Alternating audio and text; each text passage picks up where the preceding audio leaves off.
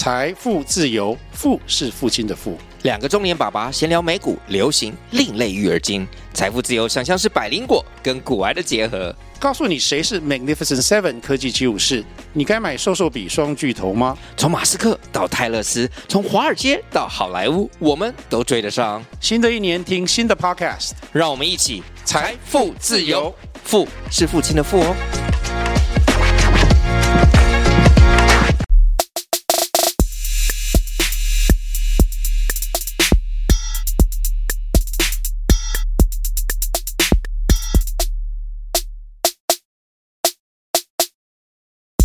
嗨，大家好，欢迎回到加密货币千万交易员的呢喃，我是主持人 Setos，在我旁边的是千万交易员 Crypto。本集资讯由前股票操盘人、加密货币千万交易员以及研究员组成的呢喃猫投资团队提供。今天我们会谈论加密货币的投资热点、潜力币种。如果想听的主题，欢迎在下方留言告诉我们哦。好，那个听众应该会发现这一周非常热闹，在我们录制的时间哦，基本上这个 CFP 大战真的演得非常的热烈了。那我们今天也会跟大家分享一下，说，诶，虽然 BTC、ETH 都在高档震荡，比较无聊，但我们基本上从上周就我们刚开始讲的 working 那个很热的 working 我们做怎么做哪些操作，到这一周 TRV 诶也很热的，我们做哪些操作？那哪些现在可能已经不能做了？但是反正你如果听完，诶，就说，诶，下次记得事发当时，你就可以这样做事件型交易。那也会有一些分享是，诶，哪些可能是现在还可以做的？那我们如果后续要做，我们应该关注哪些重点？那这是一个部分。那当然，另外一个部分就是。可能也很多的新手小白会好奇的一些问题，就是说，哎，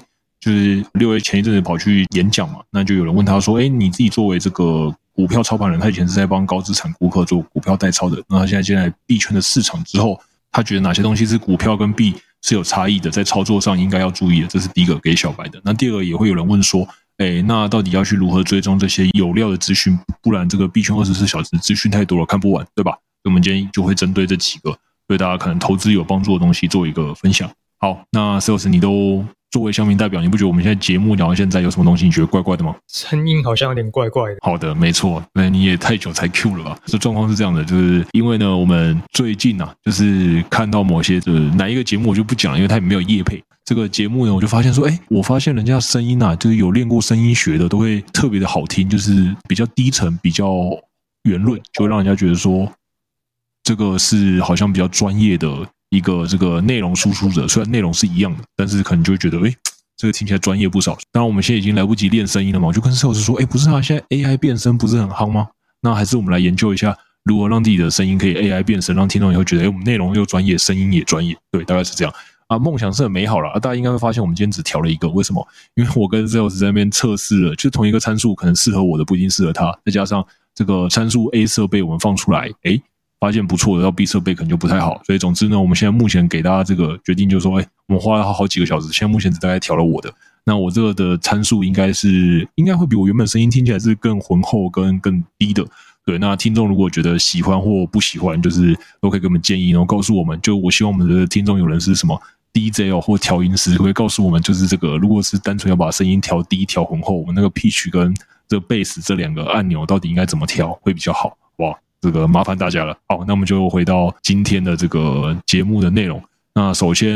我们第一个应该是要讲做空 CRV 的部分，对吧？没错。那 Curve 的事情，简单帮大家带一下。Curve 呢，他在七月三十一号的时候被骇客攻击，这一批攻击他损失了超过五千两百万美元哦。那包括他的代币都跌了超过二十 percent。那这件事情行听金额虽然说很大，但是放在整个加密货币界。好像也没这么大，那为什么大家会这么关注？呃，原因在于说，Curve 它是最早一批诞生的 DeFi 哦，它是 DeFi Summer 那个时候第一批出来做的，所以很多老投资人都是认为 Curve 是不可能会出事的。所以今天 Curve 出事的时候，大家就会特别惊慌，就好像可能像台股不敢不不能讲不能讲，你讲哪一间银行都会得罪。哦，但基本上就是大家可以想一下，就是台湾有一些你知道大到不能倒的银行，或者是美国一些你明明知道这个倒了，基本上美国就要再把它拍拍成一部电影的那种银行，大家都觉得没事的，大部分有钱人都把钱放在那里的，对，链上很多巨金就是在放在那种地方，它突然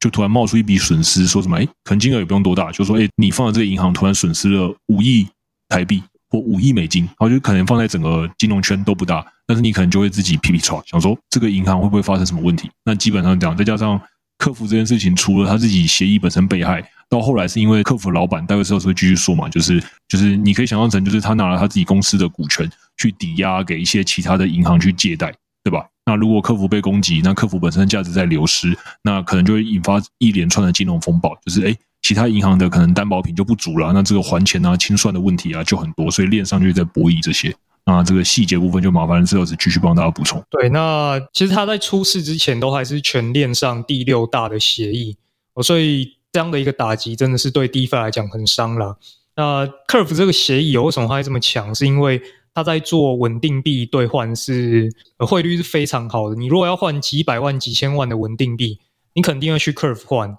哦，你不会在币安换，因为币安你可能自己换又把币价给砸掉了。所以一般巨金行都会习惯去用客服来做这些交易。哦，那呃这一次失火的其实就是客服里面的呃质押版的以太币，哦，包括 PETH、ALETH。那这些协议其实本身都很小，大家可能呃甚至都没有听过。哦，但是小归小，但是出问题就会让大家呃担心嘛，会不会其他的资金也都受害？因为大家要知道，它上面放了很多的以太币跟 USDT 啊、USDC 这些大家每天都在交易的币种。所以它等于是整个，你可以说它是 DeFi 的底层一个枢纽啦，所以大家会很怕它波及到一些大型的代币嘛。那还好这次没有，它是只波及到一些小型的这种以太币质押的服务。那另外就是 Curve 它本身的这个代币哦，它有一个交易队被抽干了，所以那个骇客这一次就是盗走了非常多的以太币以及 CRV 币哦，所以这从这边开始就衍生出案外案了，就 CRV 这件事情。是独立事件哦，跟我们后面要讲的是独立事件。那总之这件事情发生之后，CRV 就被大家做空或抛售嘛，所以它价格就开始下跌。哦，那下跌之后呢，大家就发现，诶，Curve 这个创办人他本身持有了超级多的 CRV 币，就是这个协议的代币，持有多多呢？他自己一个人就拿了现在流通的一半的 CRV，嗯，拿了这么多的 CRV 币，他去做什么？他去把这 CRV 抵押，然后借稳定币出来。那借钱出来拿去哪里花不晓得，可能变他的澳洲豪宅了。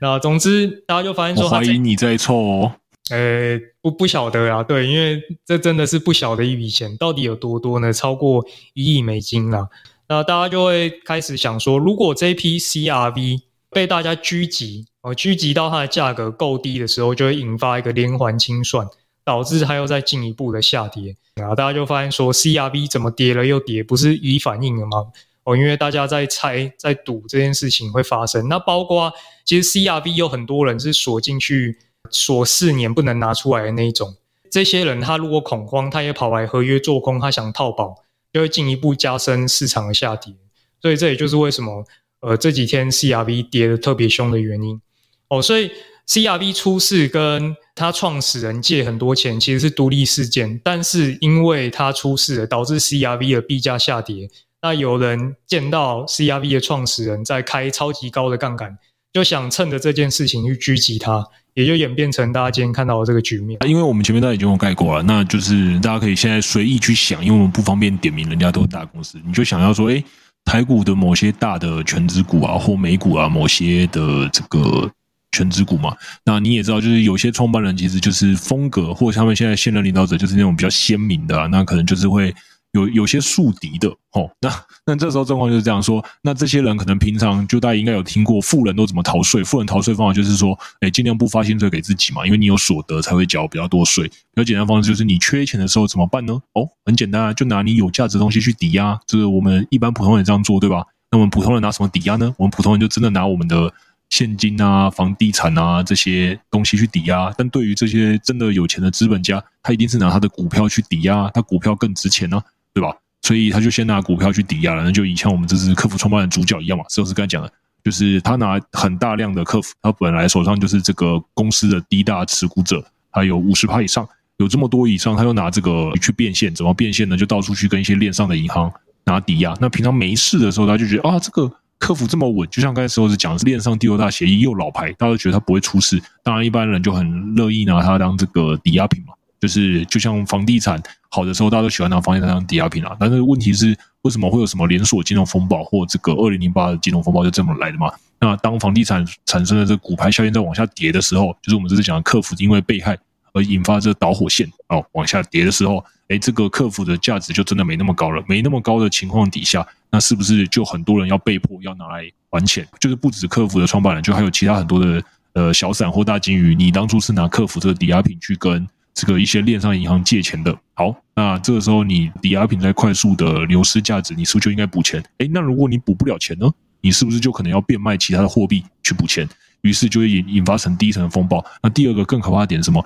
如果你们都补不了钱，那头大就是银行喽，银行可能就要倒喽。所以大家可能也会针对某些链上银行有比较大量 CRV 抵押品的，现在也是会有一个比较激烈的攻防。大概这样，我觉得大概事情该讲到这边就好。然后我们也跟大家讲，所以这个呃，我讲真的，这操作难度是比较高的。那现在还能做的操作基本上是这样，就是呢，我们就会去看一下 CRV 创办人的地址嘛。就今天 Setos 也好，还有六月也好，下午盯了一个下午嘛。就你们在看他有没有去补钱嘛？有补钱了，哎，就觉得哎，有补钱就代表市场可能会觉得情绪有望回升嘛，那就有机会说哎。某些被放空的就要被嘎空，就是会有一段。那或者是他真的最后盯链上数据，他真的没有再补钱了，或就是觉得这个清算线真的越来越近了，他要放弃了。那可能这时候你去做空就会赢面比较大。总之这些东西都要牵扯链上数据的观察嘛。但只要你会链上数据的观察的话，你去观察这个创办人地址也好，或几大现在被牵连比较深的协议，就是对阿斐嘛，AFE 跟 Frex 这两个。你去盯这个，它一些链上数据其实都有很多的及时的操作机会，对吧？因为你有资讯优势。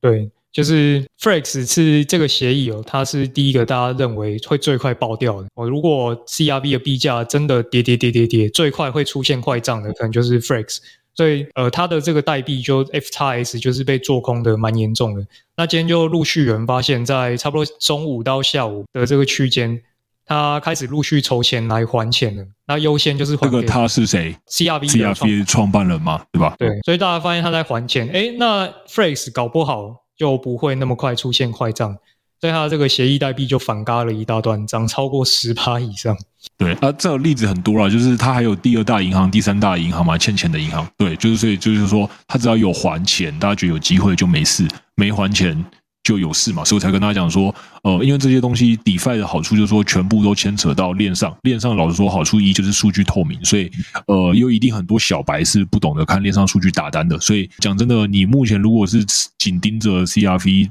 就是创办人的地址，或者是这几大这个欠款链上银行的地址的话，老实说，你应该会有一段即时资讯的优势，打单的胜率是比较高的，这是目前还可以做的。但因为就是大家可能一般人是不太懂得怎么看链上地址的话。那我是觉得这部分就先不要做，因为就不要做自己不太熟的东西，这是第一个。那因为六 A 它是比较早啊，它是第一时间就先开始空，所以它是有吃到一开始的那一段。对，那后面鱼尾就是只能够看着链上地址来加减赚了。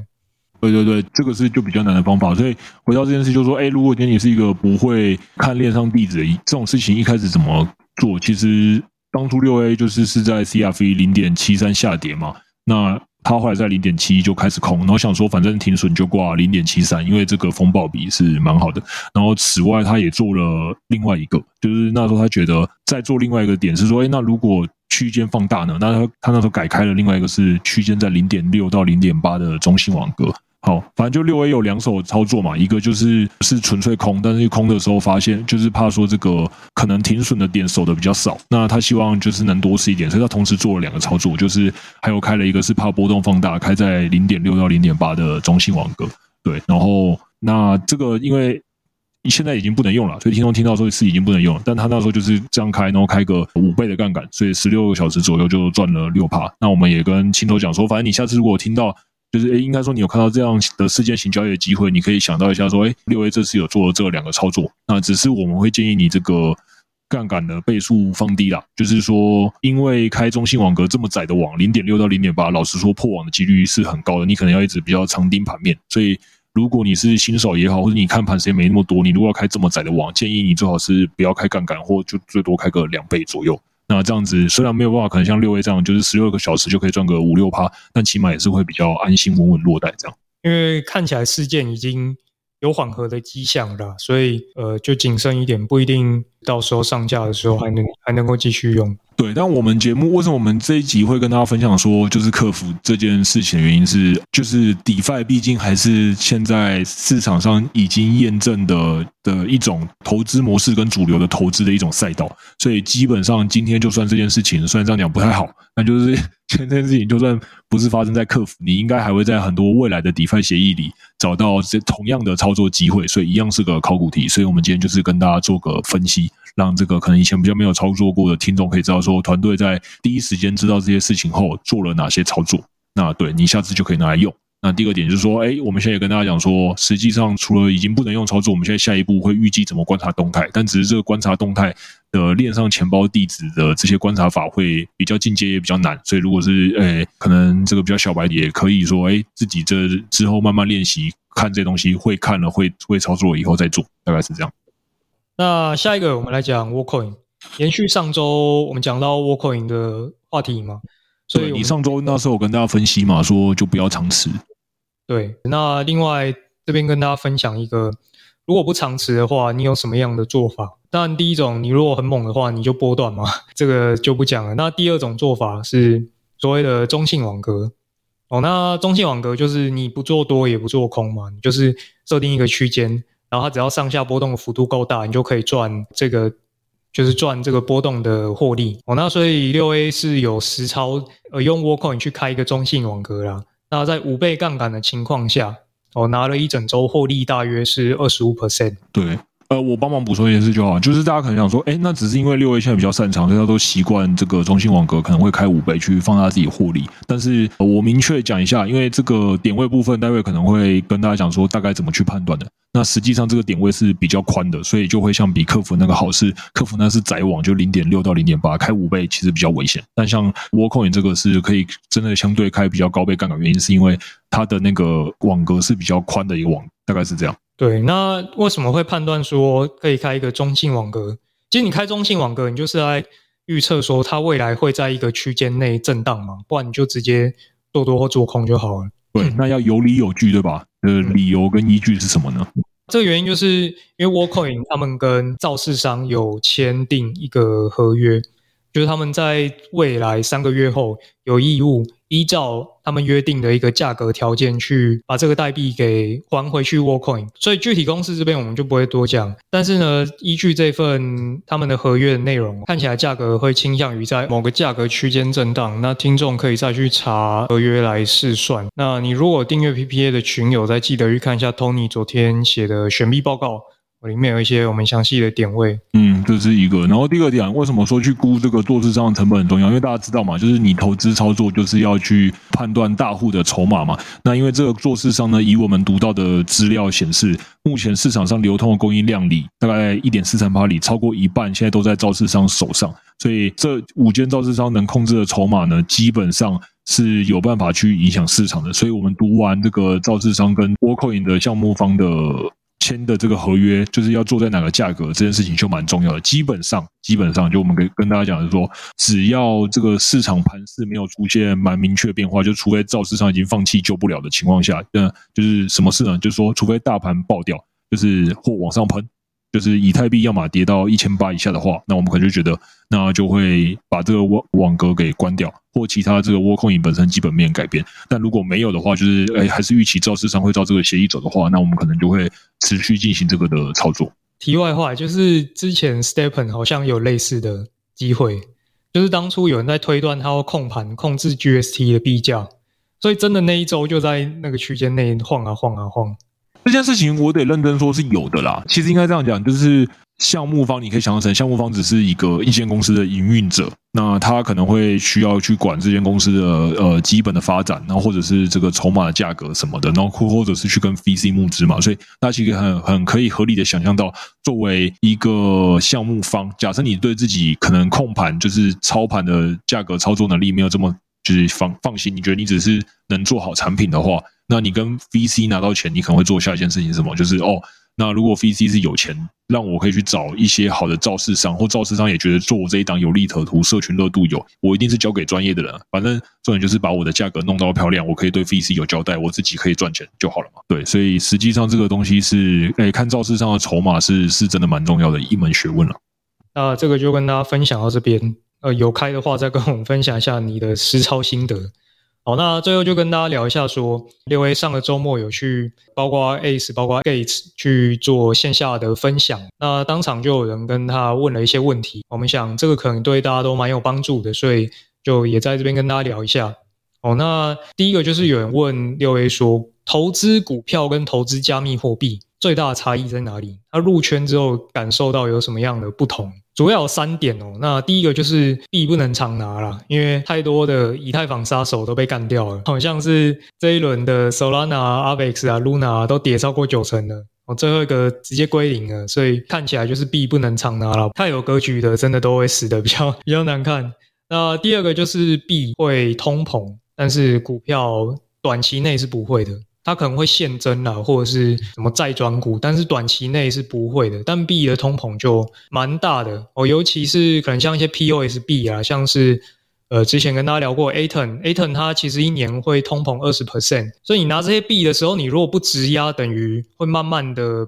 价值会被稀释掉。哦，就像被有质押的那些人稀释，因为他们就会慢慢多领到这个代币通膨的二十八嘛，但你没领，对啊，就会通货膨胀了啦。所以一般来说。但代币不要长拿啊，但是如果你想要长拿，譬如说以太币好了，那你就质押可以多领四到八 percent 的利息，那个就是你额外的收入。所以就像大币要长拿，你就可以考虑质押了。这个东西我觉得要补充一下啦，那是因为大部分的代币的问题都是只是代币设计的持续在通膨，也就是说供给在增加嘛，但是实际上我们要判断它的需求有没有办法跟上它的。供给的增加嘛，那为什么大家会觉得 ETH 或 BTC 虽然可能好像都有在持续增加供应，但是实际上还是会有人说这些大币可以长拿？那当然最主要论点还是会觉得 ETH 跟 BTC 的随着市场的变迁，越来越多人对加密货币的了解。对大币的需求的增长速度是大于供给的增长速度，你这样长拿才有意义。所以回到说，到底大币小币该不该长拿？我觉得应该大家要先回去分析说，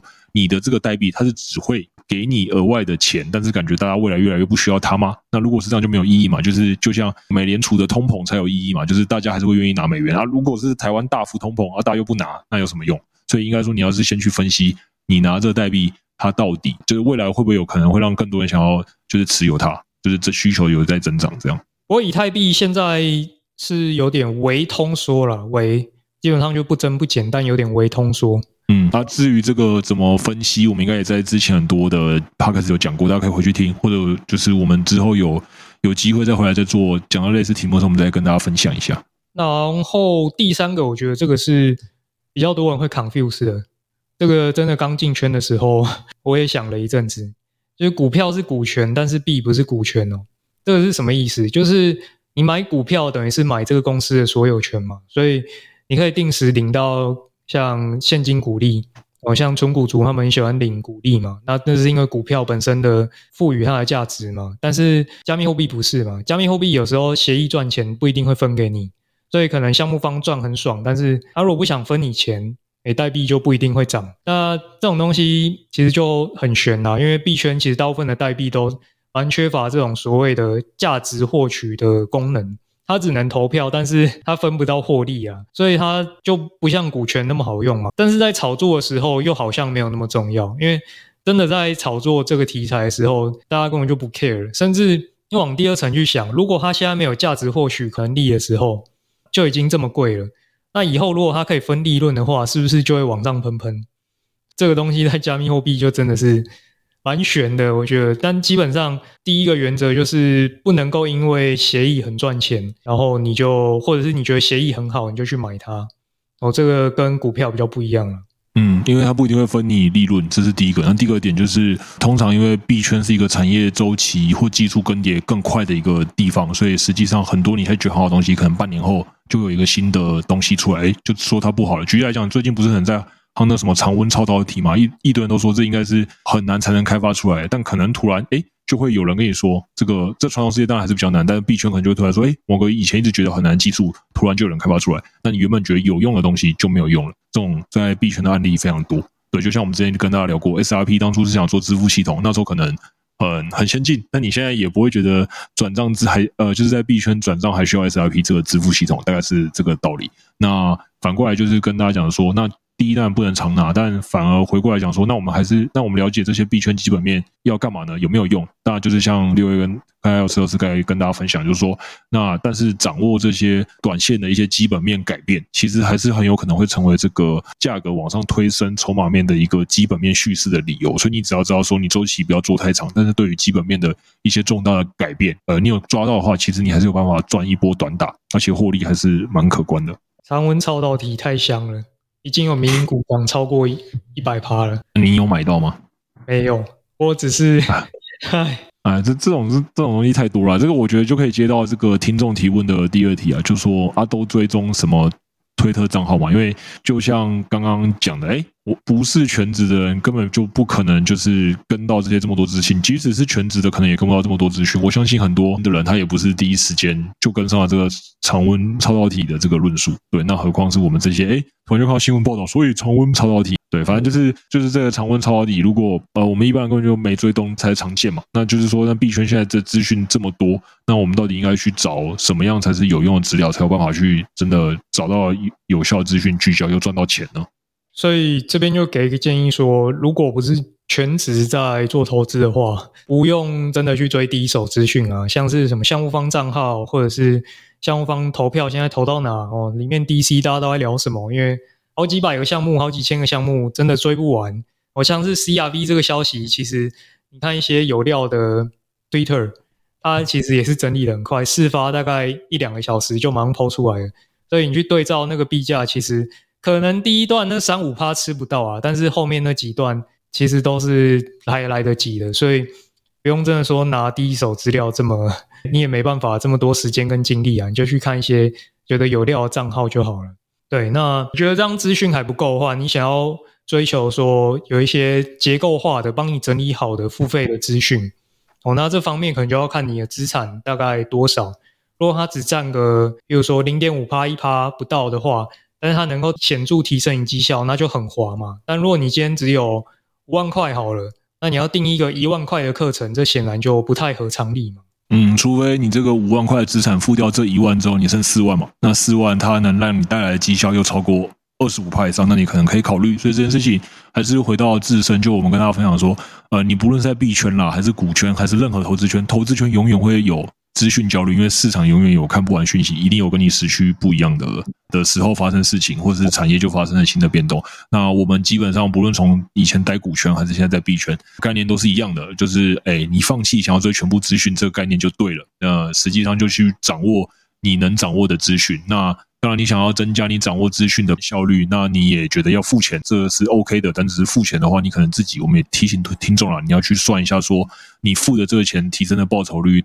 那是不是以你的资产去衡量的话，是一个很合理的？那如果很合理，它提升的报酬更多，那你当然就可以定。那如果你觉得，哎，你这个付费之后，其实肯定一样没时间看。举个最有趣的例子，就是我好像跟我朋友一起合分 Netflix 付费的什么家庭版吧，我已经连帮他们付了三年，我到现在没有打开 Netflix 看过，就是根本没空。我就每年他们问说，他们就问我说，哎，今年还要再呃要跟吗？然后我说，哦，又过了一年哦，好啊，那我就付啊。然后还是没看。我每年给自己的新年新希望，我说今年要有有空闲下来看 Netflix，但我连续付了三年，我现在还没看过 Netflix。这是一种另类的炫富吗？订了 Netflix 然后不看？不是啊，他不是我，他跟我说一年九百三十六台币，我觉得没有很多。哦，哦，我我不知道，我不知道是我朋朋友算我特别便宜，因为他当初就是问我说家庭号要不要一起凑，我说好啊，感觉听起来可以省钱，对，然后就从来没看过，太赞了，想开团的下面加一，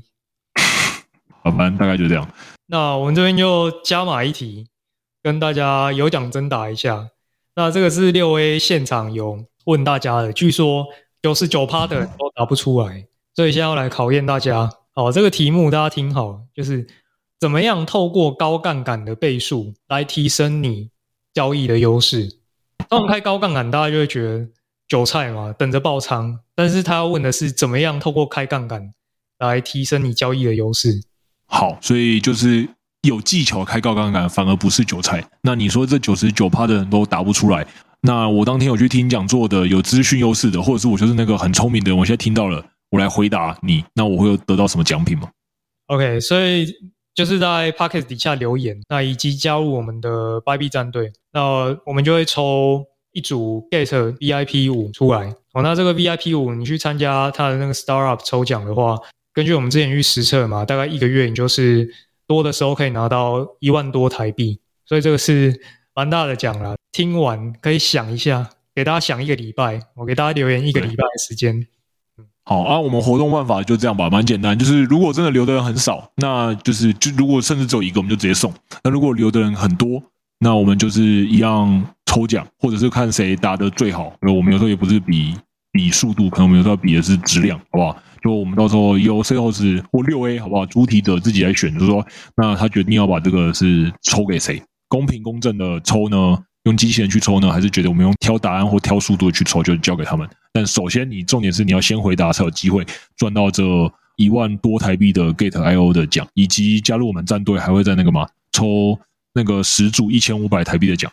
这个 YB 战队，反正上一集也跟大家提过了嘛，就是那你来参加，我们就另外加码再抽七百五十 U，对，所以大家可以疯狂抽哦，抽这个七百五十 U 不够，你再抽一个 Gate 的 VIP 五，对啊，因为现在也只有两百多人参加嘛，所以我们要抽十组的话，其实中奖率也是五趴，绝对比你平常在中什么两百元钞票跟两百元统一发票跟一千元统一发票的奖中奖几率还高，那我们至少发一千五百台币。那如果这个有奖征答通常参与的人更少，你觉得这一万五千台币是你的，你就赶快听完之后去底下留言。好，那我们今天就这个就跟大家分享到这边吧。哦，最后如果你喜欢我的新的声音或想要给我声音任何建议的话，也欢迎在这个底下留言。那我们就在这边跟大家说一声拜拜喽，下周见。下周见，拜拜，拜拜。